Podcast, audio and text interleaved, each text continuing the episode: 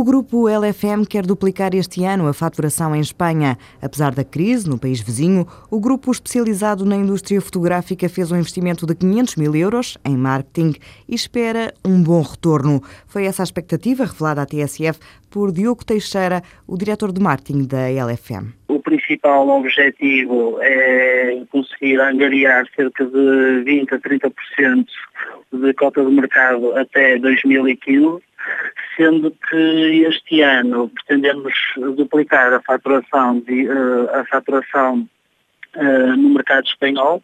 Atualmente nós tivemos uma faturação em 2012 que ronda um milhão de euros e pronto, e o intuito é, é duplicar essa mesma faturação.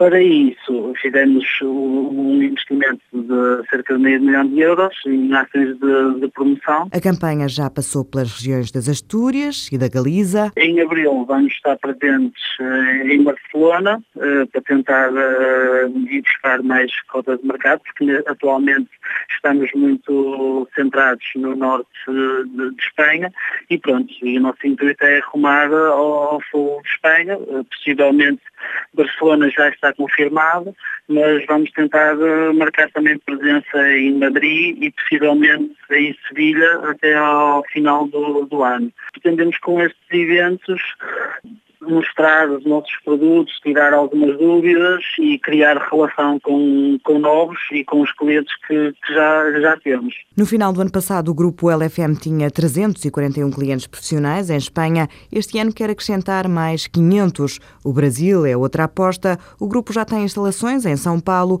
e vai participar em várias feiras nos próximos meses. Atualmente, a área do negócio internacional tem um peso de 20%.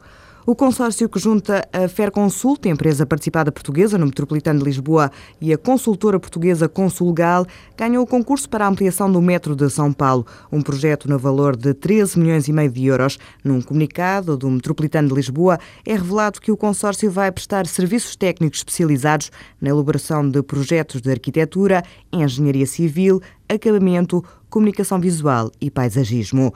Os acionistas da Portugal Telecom vão reunir-se em Assembleia Geral no próximo mês. Em cima da mesa vai estar a discussão sobre a compra e venda de ações próprias e obrigações, assim como a gestão e as contas da operadora. Num comunicado enviado à CMVM, a PT informa que a reunião está marcada para dia 19 de abril, às 3 da tarde.